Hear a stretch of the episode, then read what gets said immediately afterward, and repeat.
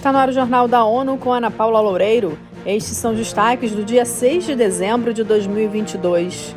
COP15 busca acordo histórico para conter perda da biodiversidade. ONU dá início à primeira sessão do Fórum Permanente de Afrodescendentes. Uma em cada cinco pessoas sofre com violência e assédio no trabalho. Secretário-geral da ONU, Antônio Guterres, discursa na Conferência da Biodiversidade da ONU, a COP15, aberta nesta terça-feira em Montreal, no Canadá. Mayra Lopes tem os detalhes. A primeira parte da COP15 ocorreu na China em outubro do ano passado e, desta vez, a agenda inclui a continuação de negociações para a adoção de um quadro de biodiversidade global pós-2020. A porta-voz do chefe da ONU, Stephanie Tremblay, contou que Guterres encontrará o primeiro-ministro do Canadá e o presidente da COP15, que também estão em Montreal. O secretário-geral se reunirá com representantes da sociedade civil, incluindo grupos de mulheres, jovens, comunidades indígenas e agremiações regionais. Da ONU News em Nova York, Mayra Lopes. A COP15 quer alcançar um acordo histórico para deter e reverter a perda da natureza no mesmo nível do Acordo de Paris sobre o Clima de 2015. Começou esta semana em Genebra a primeira sessão do Fórum Permanente das Nações Unidas para as Pessoas Afrodescendentes. O fórum foi criado em 2021 após uma resolução da Assembleia Geral. O mecanismo busca melhorar a vida dos afrodescendentes que há séculos sofrem com o racismo, discriminação e com o legado da escravidão no mundo.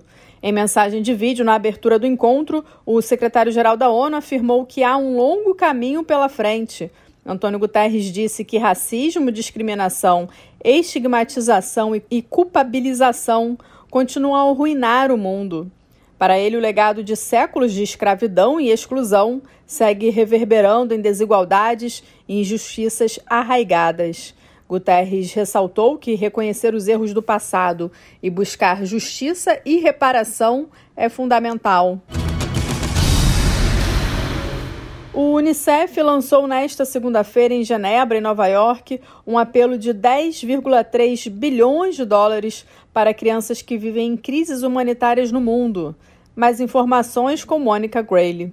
Além dos efeitos da pandemia da Covid-19 e o aumento de ameaças geradas pelas crises climáticas, o apelo deve beneficiar menores vítimas de conflitos, guerra e catástrofes. A quantia deve alcançar mais de 173 milhões de pessoas, incluindo 110 milhões de crianças. A diretora executiva do Unicef, Catherine Russell, diz que hoje existem mais menores em crises humanitárias que em qualquer outro momento da história. Elas são vítimas de doenças, altos níveis de malnutrição e violência.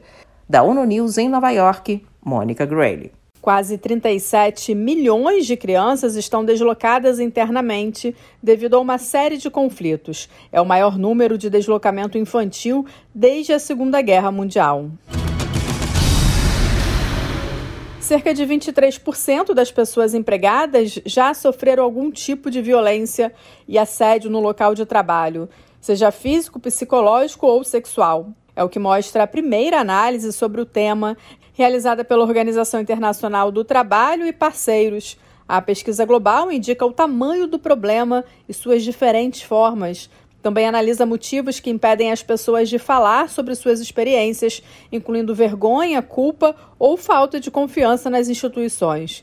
Em alguns casos, a violência e o assédio são tidos como normais.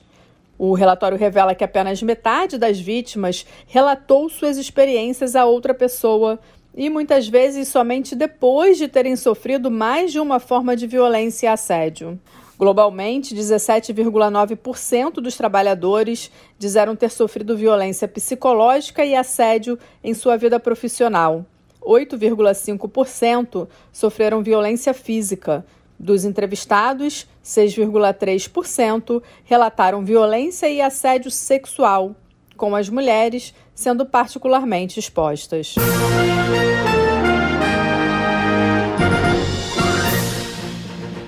Esse foi o Jornal da ONU. Confira mais detalhes sobre essas e outras notícias no site da ONU News Português e nas nossas redes sociais.